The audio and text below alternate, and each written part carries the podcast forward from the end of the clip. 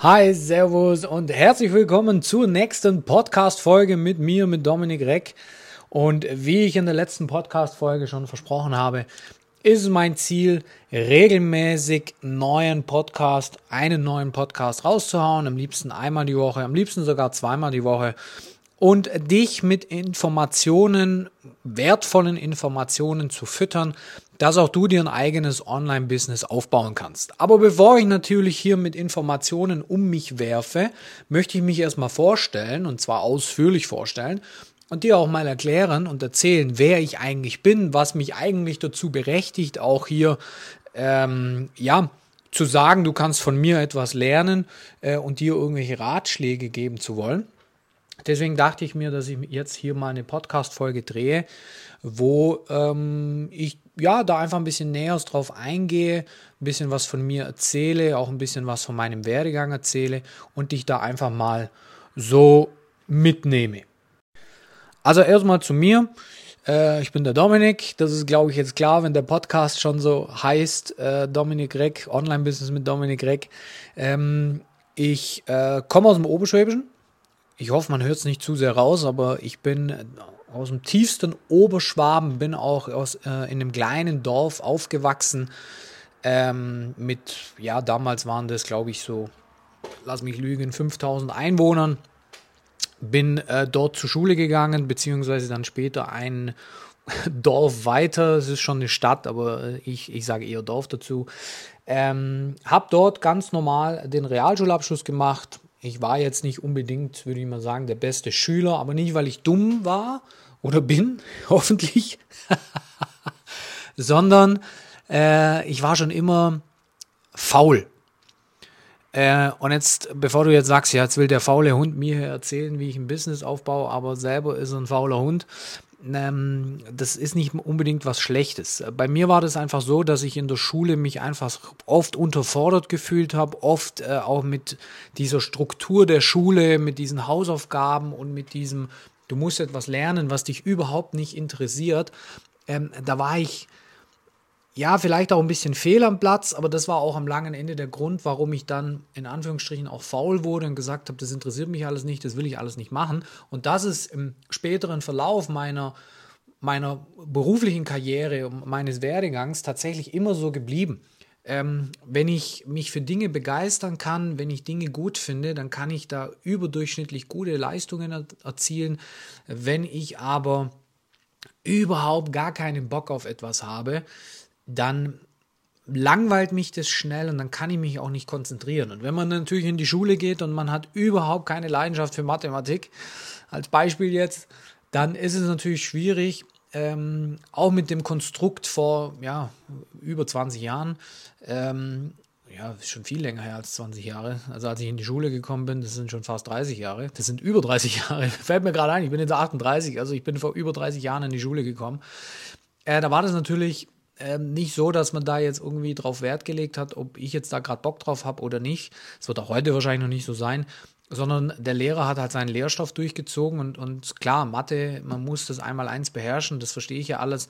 Aber gerade auf der Realschule, auf der weiterführenden Schule ist es natürlich kein wirklich individuelles Angebot gewesen. Wenn ich jetzt dran denke, ich konnte dann ab der siebten Klasse war das dann so, dass man auswählen konnte, äh, ob man äh, als weiteres Hauptfach Technik, Französisch oder Hauswirtschaft wählt, dann wäre ich wahrscheinlich, wenn ich damals schon genügend äh, Arsch in der Hose gehabt hätte, eher ins, in, in die Hauswirtschaft gegangen, sprich, wo die vielen Mädels auch waren.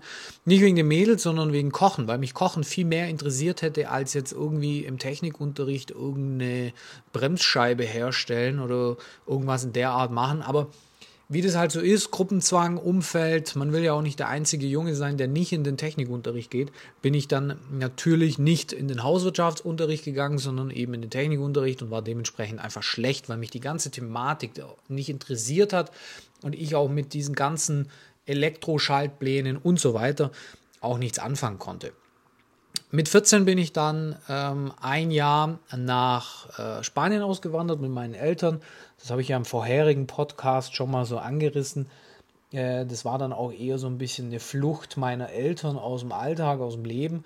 äh, mich persönlich hat es sehr getroffen. Ich war natürlich äh, zu dem Zeitpunkt 13 Jahre alt, 14 Jahre alt und hatte Freunde äh, in Deutschland, in dem Dorf, ähm, habe ja langsam auch äh, festgestellt, dass ich auf Mädels äh, stehe, dass ich, äh, dass Mädels ganz nett sein können und nicht nur zum Fußballspielen geeignet sind.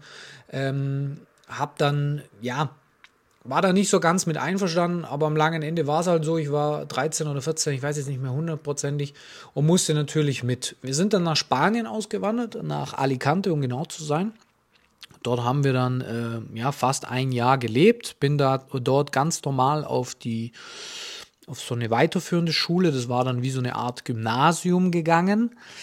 Und parallel dazu war ich in so einem Art, in so einer Art Sportinternat, Fußballinternat. Also ähm, da kurz zur Erklärung, es war quasi so, dass dieses Gymnasium, auf das ich da gegangen bin, wo ich eigentlich gar nicht dazu qualifiziert war, weil ich ja in Deutschland auch auf der Realschule war, ähm, die hatte eine Kooperation mit der Fußballschule Hercules Alicante heißt das und hieß das. Und mein Stundenplan war quasi so ausgelegt, dass ich auch immer trainieren konnte.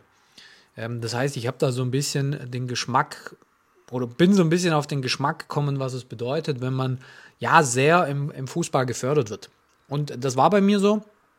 Ich war auch ähm, und bin nach wie vor großer Fußballfan, habe da eine große Leidenschaft dafür und ähm, habe dann dort das zum ersten Mal auch unter professionellen Strukturen ausleben dürfen. Nach dem Jahr haben meine Eltern festgestellt, dass es äh, nicht, nicht so clever war, auszuwandern, wenn man sowieso schon irgendwie Eheprobleme hat. Dementsprechend sind wir wieder zurück nach Deutschland. Ich bin mit meiner Mutter äh, in, wieder in ein Dorf gezogen, mit meiner Schwester auch, die war auch mit dabei. War dann eine Zeit lang sogar in einer Szene, ähm, also ja, Szene aktiv. Das, die ganze Szene war so ein bisschen angelehnt an Rock'n'Roll, also äh, Rockabilly, Psychobilly nannte sich das. Ähm, da war ich dann gerade so 16, wo ich da so unterwegs war. Hab da so ein bisschen meine Sturm- und Drangphase erlebt und ähm, durfte da dann ja zum ersten Mal auch das kennenlernen, was es heißt, ähm, in Anführungsstrichen frei zu leben. Dieses Motto von, von den Rockstars oder auch von den Rockabillys oder auch damals von, wenn man jetzt Elvis Presley als Paradebeispiel nehmen möchte, war ja irgendwo Sex, Drugs and Rock and Roll. Und das wurde natürlich in dieser Szene auch so gelebt. Und das war zu diesem Zeitpunkt, als ich von Spanien zurückkam, natürlich als Teenager. Äh, Eltern haben sich frisch getrennt, äh, man weiß nicht so richtig, wo man hin soll ja, da wurde ich aufgenommen, da wurde ich ähm, willkommen geheißen und, und hatte plötzlich ein, ein, starkes Umfeld, ein starkes Team, wenn man so möchte, und, und wurde ja angenommen und, und stand nicht alleine da. Das hat mir sehr gut gefallen, bis ich dann eben relativ schnell auch gemerkt habe, dass das nicht so meine Welt ist, äh, in der Randgruppe zu leben und auch immer ein bisschen schief angeguckt zu werden. Und manchmal hatten auch Leute von mir, vor mir Angst, weil man auch natürlich dementsprechend gekleidet ist. Das war nicht so das, was ich wollte. Ich wollte zwar frei sein und ich wollte auch ein Rebell sein und ich wollte auch das Leben genießen, aber nicht auf, auf so eine Szeneart und nicht auf so eine ausgrenzende Art. Und äh, Menschen haben mit mir Kontakt abgebrochen, weil ich dementsprechend eben auch aussah. Also äh, es war schon ein bisschen bisschen verrückt teilweise. Haare blau-rot gefärbt. Also es war so eine Mischung zwischen Rock'n'Roll und Punkmusik. Ähm, aber war halt einfach so eine Teenagerphase. Ich, wie gesagt, ich habe immer Fußball gespielt. Fußball ist eine große Leidenschaft von mir. Ähm, habe das bis vor zwei Jahren gemacht, als ich mir dann das zweite Mal das Kreuzband gerissen habe. Und ähm, habe es dann eingesehen, auch weil ich immer noch Probleme mit, mit der Streckung habe bei meinem Knie. Ähm, lebe aber trotzdem dem Sport nach wie vor. Ich verfolge ihn jetzt halt eher passiv vom, vom Seitenrand, äh, vom Stadion, Sitz aus, anstatt auf dem Platz. Ähm, trotzdem mag ich Sport, ich mache gerne Sport, ähm, ich reise gerne und ich bin natürlich auch total tierlieb. Meine Mama hat Hunde, wir hatten immer Hunde. Gerade Hunde sind so, da schlägt mein Herz ganz groß. Ich hatte aber auch sehr lange äh, eine Katze. Also Tiere liegen mir sehr am Herzen. So, das ein bisschen zu mir privat. Jetzt möchte ich dir aber natürlich auch erzählen, was ich denn so äh, beruflich gemacht habe, weil das ist ja auch der Grund, warum ich diesen Podcast gestartet habe. Und das ist ja auch der Grund, warum ich sage, hey, hör dir meinen Podcast an, geh auf meine Instagram-Seite und lerne aus meinen Erfahrungen, lerne aus meinen Fehlern ähm, und ähm, hol dir hier wichtige Infos für dein eigenes Business, vor allen Dingen eben auch für dein Online-Business. Ähm, ich habe eine Ausbildung ganz normal zum Industriemechaniker gemacht. Da war ich auch eher schlecht als recht, aber das war auch wieder so eine Geschichte. Ich musste irgendetwas lernen und dann wurde es halt Industriemechaniker, sprich Metaller. Das haben alle in meinem Umfeld gemacht, also dachte ich, muss ich es auch machen. War keine gute Entscheidung. Ich weiß bis heute eigentlich gar nichts von diesem Beruf. Ich habe ihn einigermaßen ja, durchlebt und einigermaßen überlebt, aber habe ähm, während der Ausbildung schon dann gekündigt. Also meine Ausbildung ging dreieinhalb Jahre und nach drei Jahren ähm, wurde man dann auch gefragt, ja, möchtest du gerne hier weiterarbeiten, kannst du dir das vorstellen? Und da habe ich dann äh, damals schon zu meinem Chef gesagt, nee, auf gar keinen Fall. Ich hatte nichts anderes. Das ist vielleicht auch so eine Charaktereigenschaft ein bisschen von mir. Ich bin jemand, der auch ganz gerne mal so ein bisschen kamikaze-mäßig unterwegs ist, beziehungsweise auch gerne mal das Risiko nimmt, ohne unbedingt ein, ein doppeltes äh, Fangnetz zu haben oder einen doppelten Boden, sondern ich bin dann auch äh, risikobereit und bin so ein bisschen ähm, wie auf einem auf einem Gaul, der noch nicht eingeritten wurde. Da gehen mit mir dann auch so ein bisschen die Hufen durch. Ähm, aber ich will es dann auch wissen. Ich, ich arbeite dann auch dafür und ich, ich gebe dann auch Vollgas, aber nicht immer mit dem, mit dem Sicherheitsdenken, oh, was mache ich jetzt? So habe ich das sehr, sehr oft schon in meinem Leben gemacht. Da zum Beispiel war das auch so, dass ich dann einfach gesagt habe, nee, will ich nicht, ohne eigentlich zu wissen, was ich nach dieser Ausbildung machen soll. Ich bin dann nach der Ausbildung in eine LKW-Werkstatt, ähm, ganz normal als Lagerist. Das war eigentlich gedacht, dass ich hier ein bisschen Zeit überbrücke, weil ich, ähm, also meine Ausbildung war im Februar bzw. im Januar zu Ende und ich wollte dann im September im gleichen Jahr die Fachhochschulreife machen, weil ich ja wie gesagt auch nur den Realschulabschluss habe. Und ähm, dann war das Ziel, in der Zeit natürlich Geld zu verdienen, weil ich bin mit 16 schon zu Hause ausgezogen, ähm, habe dann auch mit 21 war das schon alleine gelebt natürlich und Miete muss bezahlt werden. Dementsprechend dachte ich, okay, ich ähm, überbrücke die Zeit, ich spare mir auch Geld an, sodass ich dann während der Fachhochschulreife, da, damals gab es auch natürlich BAföG und Fördermöglichkeiten, ähm, damit ich dann eben auch A, genügend Geld auf der Seite habe, um weiterhin Miete zu bezahlen und B, ähm, natürlich dann auch diese Fachhochschulreife machen kann. Ähm, allerdings kam dann alles ein bisschen anders als gedacht, denn wenn man dann das erste Mal gutes Geld verdient, als Lehrling ist das ja meistens nicht so, da habe ich 500 Euro verdient und dann war mein erstes Gehalt da in dem Lager eben plötzlich 1200 Euro, also es war dann für mich damals schon eine extreme Steigerung, beziehungsweise waren es 1150 Euro, das weiß ich noch sehr genau. Ähm, dann sind so Dinge, die dann plötzlich wichtiger werden, wenn man dumm und jung ist. Ich habe mir dann auch wie das wahrscheinlich viele machen, erstmal ein Auto gekauft, das habe ich natürlich finanziert, dann hatte ich eine monatliche Rate, die ich ablösen musste oder abbezahlen musste. Dann habe ich irgendwann festgestellt, äh, Mist, die 1200 Euro reichen nicht für die Rate, die reichen nicht für die Miete und für Essen und am Wochenende weggehen will man ja auch noch. Geraucht habe ich zu dem Zeitpunkt auch noch und mal eine schöne Hose wollte ich auch kaufen. Ähm, dementsprechend war das gar nicht mehr möglich, diesen Job zu kündigen und Fachhochschulreife zu machen, weil eigentlich war es jetzt nicht so, dass ich Geld sparen konnte, sondern ich plötzlich im Dispo hing. Und jeder, der mal im Dispo hing oder hängt, weiß, wie schwierig es ist, dort wieder rauszukommen. Allein schon, weil der Zinssatz extrem hoch ist in so einem Dispo-Kredit. Das heißt, ich habe eigentlich jeden Monat im Dispo gelebt. Wenn Lohn kam, bin ich nicht mal aus diesem Dispo rausgekommen. Äh, zwischendrin habe ich den Dispo dann erhöht und plötzlich hatte ich 3000 Euro Schulden, hatte zusätzlich noch 7.000 oder 8.000 Euro Schulden für ein Auto äh, und hatte gar keine andere Möglichkeit mehr, als arbeiten zu gehen. Und dann ist man in dem bekannten Hamsterrad. Lass dir das gesagt sein. Wenn du diesen Podcast, hier hörst und du bist noch relativ jung und du überlegst dir jetzt mit deinem ersten Gehalt erstmal einen Kredit aufzunehmen, damit du dir ein Auto kaufen kannst, lass es. Es war wirklich ein Kampf, dort rauszukommen. Und ähm, das war auch nicht in zwei, zwei Monaten erledigt. Es waren eher zehn Jahre gefühlt. Zwischendrin hatte ich Schulden und das Auto nicht mal mehr. Ähm, also nochmal die Warnung. Kein Auto finanzieren. ja, Äh, aber innerhalb dieser LKW-Werkstatt konnte ich relativ schnell Karriere machen, weil ich einen Fable für Automatisierung und Struktur habe und hatte. Das heißt, ich konnte in dieser Firma Strukturen schaffen, die es mir erleichtert haben zu arbeiten. Da mal ein kurzes Beispiel.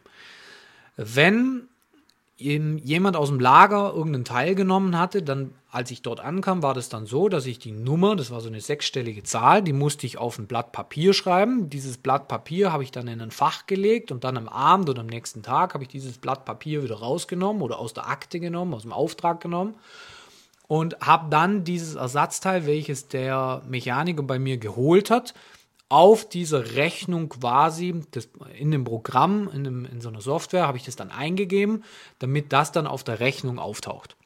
Das waren natürlich irgendwie fünf, sechs Schritte. Und ich bin dann hingegangen und habe damals einen der ersten Barcode-Scanner gekauft, die es da so gab, die man auch mit diesem Programm verbinden konnte. War schweineteuer. Meinem Chef habe ich nichts gesagt erstmal, weil ich dachte, sonst kriege ich eine aufs Dach. Äh, habe ich auch später auch eine aufs Dach bekommen.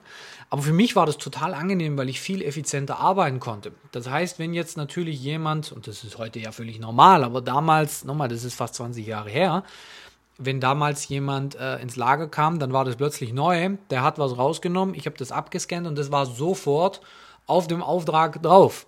Das heißt, man konnte auch sofort die Rechnung schreiben und man hatte zwei Schritte übersprungen und jeder weiß, der sich selbstständig macht, das ist auch ein Ratschlag hier, ähm, das Wichtigste ist natürlich, die Rechnung so schnell wie möglich rauszubekommen, damit auch so schnell wie möglich Geld reinkommt. Weil auch hier gilt natürlich, wenn die Rechnung später rausgeht und der Kunde vielleicht auch nicht die größte und größte Zahlungsmoral hat, dann ist es so, dass zwischen Rechnungsstellung und Zahlungseingang teilweise 30, 60 oder 90 Tage lagen.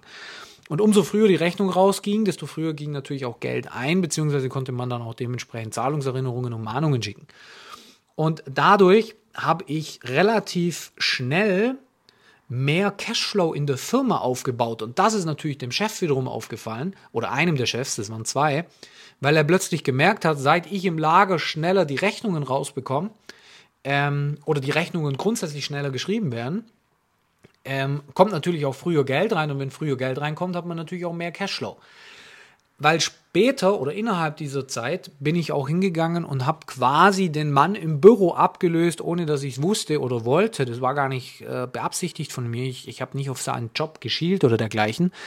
Aber ich ähm, habe innerhalb des Programms Codes angelegt, dass man Rechnungen Standardrechnungen schneller schreiben konnte. Also wenn jemand zu uns kam mit, äh, mit so einer Standardgeschichte, Kundendienst, was auch immer, da konnte man jetzt nur immer gewisse Stunden abrechnen, dann hat man einen Code eingegeben, beispielsweise jetzt viermal die Eins, und dann war die Rechnung im Prinzip schon geschrieben, weil es war immer dasselbe. Und diese Automatisierung hat natürlich wieder dafür gesorgt, dass wir schneller Rechnungen schreiben konnten.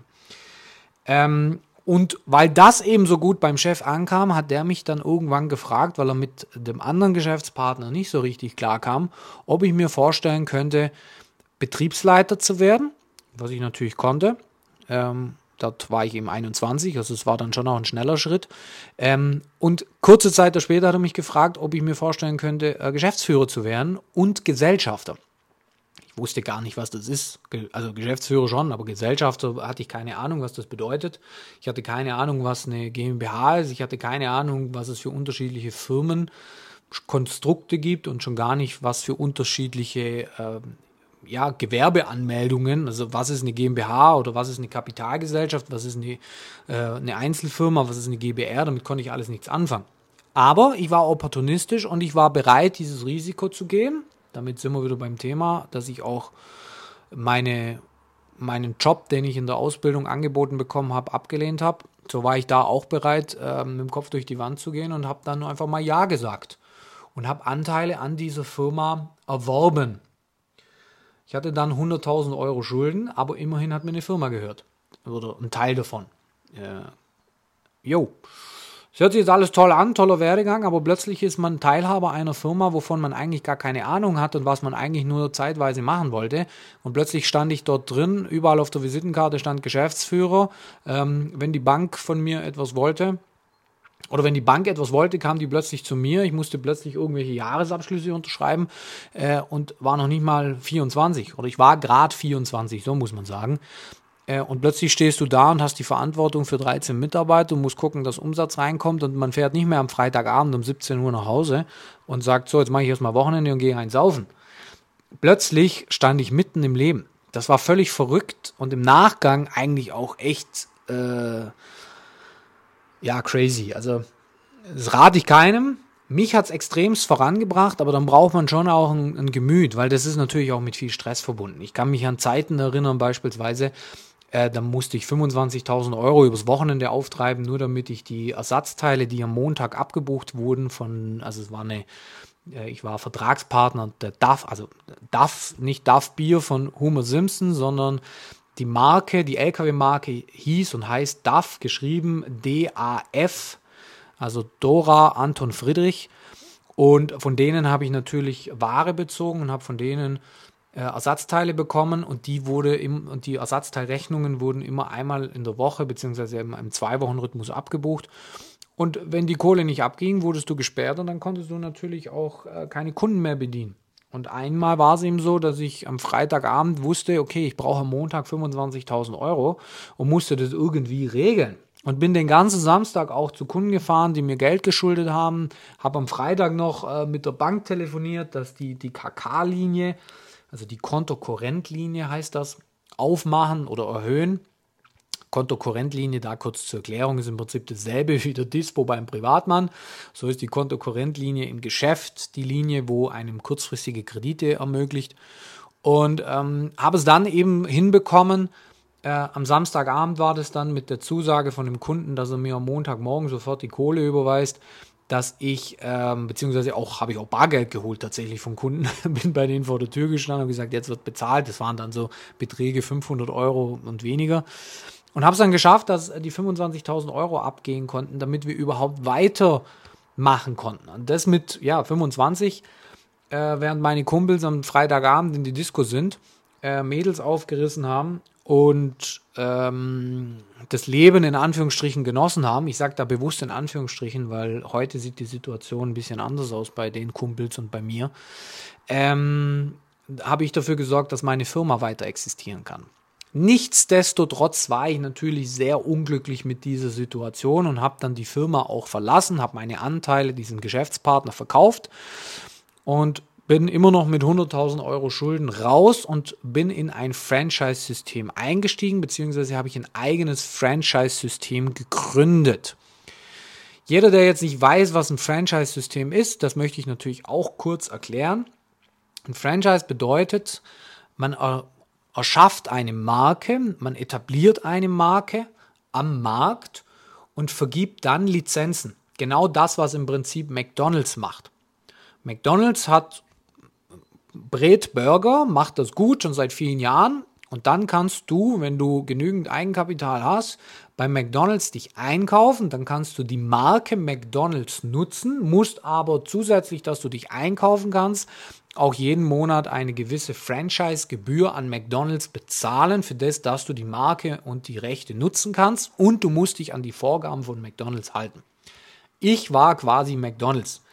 Das heißt, ich habe ein Konzept erschaffen, habe das auf dem Markt etabliert äh, und habe dann Lizenzen vergeben, wo dann weitere Menschen gesagt haben, hey, ich finde dein Konzept richtig cool, ich will das auch machen, ich habe aber keine Ahnung, wie man das selber macht, ich habe keine Ahnung, was man alles braucht und ich, ich kenne mich auch nicht aus. Und dementsprechend wäre es cool, wenn du mir das zeigst. Ich bezahle dir dafür was und ich bezahle auch eine monatliche Gebühr, damit ich weiterhin deine Marke nutzen kann. Und das habe ich gemacht und das sehr erfolgreich und auch europaweit. Wenn ich sage Europa, äh, dann tatsächlich, äh, ich kann mal hier so ein paar Länder auflisten. Ich war in der Schweiz, Deutschland natürlich auch. Ich war in Österreich, ich war in Slowenien, ich war in der Slowakei, ich war in Bosnien, ich war in Holland oder in den Niederlanden, muss man ja sagen. Ich war in Belgien. Ähm, ich hoffe, ich habe nichts vergessen. Ich war in England bevor Brexit war. ja, das ist auch schon länger her. Ähm, ja, ich glaube, ich habe alles. Slowakei hatte ich schon gesagt, gesagt, Slowenien hatte ich schon gesagt. Also, das waren einige Länder, wo ich Märkte auch eröffnet habe, wo ich auch mit Großkonzernen zusammengearbeitet habe, wie das beispielsweise äh, in der Schweiz. Wenn du jetzt aus der Schweiz bist, wirst du es kennen, äh, zum Beispiel die Mikro. Ich hatte große Kooperationen mit Google, mit Amazon, mit äh, Paramount Pictures, mit Warner Brothers, mit äh, Universal Pictures äh, und habe da schon auf dem Markt äh, gerührt und habe dann, während ich dieses eine Konzept etabliert habe, noch weitere Konzepte etabliert äh, und auch dann verkauft, also quasi dann das ganze Franchise-System wiederum verkauft und habe wiederum aufstrebenden Marken beratend zur Seite gestanden. Äh, aus rechtlichen Gründen darf ich da jetzt nicht zu viel verraten, aber da gibt es Marken, die sind sehr, sehr groß, wo ich hinten dran war ähm, und ähm, wo ich beraten habe, wo ich Know-how-Überträge gemacht habe. Jo, das habe ich ein paar Jahre gemacht, bis ich irgendwann gemerkt habe, hey Dominik, ähm, irgendwie, erstens bist du viel unterwegs, ich bin im Jahr teilweise 100 Mal geflogen. Ich musste natürlich auch regelmäßig in diese Länder fliegen, wo ich, wo ich Franchise-Nehmer hatte. Ich hatte Mitarbeiter, ich hatte eigene Flächen, beispielsweise auch am Frankfurter Flughafen und war eigentlich mehr im Auto unterwegs oder im Flugzeug, als ich zu Hause war. Meine Woche hat am Sonntag begonnen im Prinzip und am Samstagabend geendet. Also es war wirklich eine Sieben-Tage-Woche, war auch Gastronomie logischerweise. Ich musste 68 Mitarbeiter führen. Ähm, ich, ich hatte auch so von Hierarchien und von, von, ja, von so einem Aufbau, von so einem Team natürlich relativ wenig Ahnung. Woher denn auch? Ich, ich, ich bin stinknormaler Industriemechaniker und habe plötzlich ein Franchise-Unternehmen unter mir, welches auch rasant gewachsen ist. Ähm, und natürlich auch hier ist man opportunistisch, wenn man, vor allem wenn man 100.000 Euro Schulden hat, ähm, dann nimmt man irgendwie jeden an und versucht auch irgendwie jedes Geschäft abzuschließen, auch wenn man weiß, okay, da schlafe ich wieder eine Stunde weniger. Also da gab es wirklich Wochen, da habe ich nachts nur zwei, drei, vier Stunden gepennt, bin wieder aufgestanden, bin zum Flughafen gefahren, bin nach Amsterdam geflogen, habe mich dort äh, gegenüber in Amsterdam am Flughafen der heißt Skiphole, gibt es so ein Business Center, dort habe ich mich dann oft auch äh, in so einem Coworking Space beziehungsweise in so einem Office eingemietet, habe dann dort Meetings gemacht, bin am Abend wieder ins Flugzeug gestiegen, bin zurück nach Stuttgart geflogen und bin von Stuttgart dann zum Beispiel direkt nach München gefahren, weil ich dann in München das nächste Meeting hatte. Also du merkst, während ich das erzähle, das hatte natürlich nichts mit einem freien und selbstbestimmten Leben zu tun, sondern ich war in einem eigenen goldenen Hamsterrad. Und das hat mir dann irgendwann auch keinen Spaß mehr gemacht und ich wollte dann auch äh, irgendwann da nicht mehr arbeiten. Also ich, ich, ich war dann auch so, so blatt einfach immer. Ich war immer müde, ich, ich wurde immer dicker, ich habe zugenommen, meine Leistungsfähigkeit ging nach unten, die ersten grauen Haare kamen, die Augenränder wurden schlimmer. Ähm, vielleicht war ich auch schon kurz vor einem Burnout, das weiß ich nicht, ähm, aber ich glaube, dass ich rechtzeitig dann die Reißleine gezogen habe, Aufgaben abgegeben habe und dann auch irgendwann das ganze Ding, wenn man so will, verkauft habe. Und so bin ich ins E-Commerce reingerutscht. Das heißt, ich ähm, habe einen Online-Shop gestartet, äh, habe den einfach mal angefangen. Ich, ich, wusste von Marketing grundsätzlich Bescheid. Ich habe aber jetzt nicht, ich habe schon Werbeanzeigen gemacht, gerade auf Facebook und auf Instagram. Äh, also erst nur Facebook, später dann Instagram, Google relativ wenig, auch so ein bisschen und habe aber da ja gute Erfolge erzielt und das ist weiter gewachsen und habe dann somit ähm, eigentlich mir etwas aufgebaut, wo ich gut leben von konnte und wollte dann auch eigentlich im Prinzip nichts anderes mehr machen. Ähm, habe da aber eine richtige Leidenschaft dahinter entdeckt. Nicht nur für das Thema E-Commerce, sondern grundsätzlich für das Thema Online-Business, Online-Marketing. Deswegen ist es mir auch wichtig, hier nochmal zu sagen, dass es in diesem Podcast nicht speziell um das Thema E-Commerce geht, sondern es geht eigentlich darum, dir zu zeigen, wie du ein eigenes Online-Business aufbaust. Wenn du jetzt also beispielsweise selber Experte in etwas bist, wenn du jetzt beispielsweise sagst, ich, ich, ich habe eine Expertise, ich bin Therapeut, ich bin Trainer, ich bin, ähm, ja, etwas in diesem Bereich und ich würde gerne online Kunden gewinnen, ich würde gerne ein eigenes Online-Business haben und habe aber gar keine Ahnung, wie ich da starten möchte oder starten kann, nicht möchte. Du möchtest starten, aber du weißt nicht, wie es geht und du weißt nicht, äh, wie du loslegen kannst. Ähm, dann möchte ich dir hier mit diesem Podcast oder auch mit meiner Instagram-Seite, die ich jetzt mehr pflegen möchte, einfach wertvolle Tipps geben, dass du eben diese Fehler nicht machst, die ich gemacht habe und dass du eben da einen Leitfaden auch von mir an die Hand bekommst. Naja, zurück zum Thema. Äh, ich war dann im E-Commerce tätig, habe dann auch weitere Shops gelauncht, äh, habe weiter skaliert und plötzlich kamen Leute auf mich zu und haben mich gefragt, sag mal Dominik, wie geht das eigentlich, dass du ähm, irgendwie immer unterwegs bist. Ich bin damals dann viel gereist, war auch länger in Spanien dann. Ähm, wie geht das eigentlich? Äh, kannst du uns da oder mir da mal helfen und mir das mal zeigen? Und so war irgendwie auch die Idee geboren zu sagen, hey, warum biete ich denn eigentlich nicht ein Coaching in dem Bereich an, wie man sich ein eigenes E-Commerce-Business aufbaut? Das ist das sogenannte Lion and Crown äh, E-Com Mentoring. Dazu gibt es auch eine extra Instagram-Seite und Facebook-Seite. Da habe ich ein Team schon aufgebaut.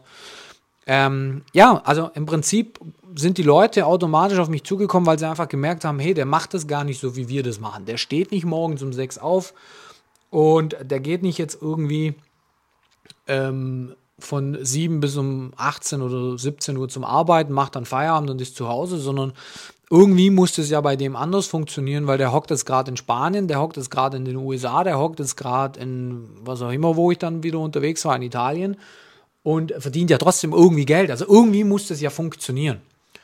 Und so, wie gesagt, war dann die Idee, das Coaching-Business zu starten oder diese Beratung zu starten, geboren. Das habe ich dann gemacht. Habe das aber auf meine Art gemacht. Also ich wollte das dann immer auch authentisch machen und ehrlich machen. Das ist mir nach wie vor sehr, sehr wichtig. Hier keinem erzählen, hey, pass auf, in, in vier Wochen bist du Millionär. Ja, und habe das die letzten Jahre zusätzlich natürlich zu meinem eigenen E-Commerce-Business gemacht oder zu meinen eigenen Online-Jobs gemacht und konnte das auf siebenstellige Umsätze skalieren. Mit einem Team hinter mir, die mich tatkräftig unterstützen, ähm, ja, die ähm, schon länger auch bei mir sind. Wenn ich jetzt zum Beispiel an die Sabrina denke, die schon viele Jahre bei mir arbeitet, oder auch die Shari, beide sollen auch hier in dem Podcast mal zu Wort kommen. Ähm, habe es da geschafft, eben mir ein siebenstelliges Coaching-Business aufzubauen. Und jetzt bin ich wieder an so einem Punkt angelangt, wo ich sage, ähm, ich möchte gerne dieses wissen, weil wiederum Leute natürlich auf mich zukommen und sagen, hey, kannst du mir vielleicht helfen? Auf was muss ich denn achten bei so einem Coaching-Business oder bei so einem Online-Business eigentlich eher? Es geht gar nicht so rein um das Thema Coaching, sondern es geht eigentlich eher darum, wie kann ich mein Business online präsentieren, wie kann ich das automatisieren, wie kann ich online Kunden gewinnen mit meinem Business. Äh, und da sind schon wieder einige Leute auf mich zugekommen, aus meinem Umfeld natürlich auch, aber auch Kunden beispielsweise, die ich, die ich habe, die auch sagen, hey, ich habe da eine echt Expertise, ähm, ich würde gerne äh, zeigen, wie man Hochsteckfrisuren macht oder ich würde gerne so Schminktipps geben und würde dazu gerne ein Coaching anbieten oder ähm, ich bin zum Beispiel Fitnesscoach und würde gerne das online machen äh, und haben mich eben um Ratschläge gebeten und weil ich gemerkt habe, okay, äh, die Leute brauchen da Hilfe und die Leute wollen auch Hilfe und vor allem, und nochmals, das ist mir wichtig, sie wollen sie auf eine authentische und ehrliche Art und Weise ähm, habe ich gesagt, ja, dann mache ich das doch, dann gebe ich doch Ratschläge. Und da sind wir wieder zurück beim Thema, deswegen sind wir hier, deswegen erzähle ich das alles in diesem Podcast, deswegen gibt es da jetzt auch zukünftig viel, viel mehr Infos auf meinem Instagram-Profil, sprich auf dominik.rec. Ähm, kannst du gerne mal reingucken. Ich habe es auch in den Show Notes äh, mein Profil verlinkt, dass du da drauf gucken kannst, falls du mir auf Instagram äh, noch nicht folgst oder auch auf Facebook. Und möchte eben ähm, ja, wertvolle Tipps geben und helfen, dass auch du dein Online-Business aufbauen kannst und möchte einfach nur mein Wissen weitergeben. Das ist auch der, der, ähm, das Ziel dieses Podcastes hier, dass ich mein Wissen weitergeben kann. Äh, ja, das zu mir das war jetzt ein bisschen eine längere Folge, aber ich finde, es ist auch wichtig, dass jeder weiß und versteht, äh, warum ich das überhaupt mache und wie ich dazu gekommen bin und wer ich überhaupt bin, ähm, damit du, wenn du das jetzt dann auch hier hörst, verstehst, äh, okay, der Typ weiß schon, wovon er redet. Ich bin jetzt 14 Jahre selbstständig, acht Jahre davon betreibe ich ein reines Online-Business, äh, bin sehr glücklich damit und wenn du da Fragen hast, darfst du dich gerne an mich wenden. Du findest mich auf Instagram unter dominik.rec. Äh, wenn du auf deinem Handy guckst, ist, ist es auch unterhalb von dem Podcast immer verlinkt äh, in den Show Notes, dass du da direkt draufklicken kannst, dann kommst du direkt zu mir. Und ja, melde dich gerne bei mir, wenn du Fragen hast und dann schauen wir mal, wie ich dir bei deinem Online-Business helfen kann. Ich hoffe, die Podcast-Folge hat dir gefallen. Wie gesagt, war ein bisschen länger. Und dann freue ich mich hoffentlich irgendwann von dir zu hören. Liebe Grüße.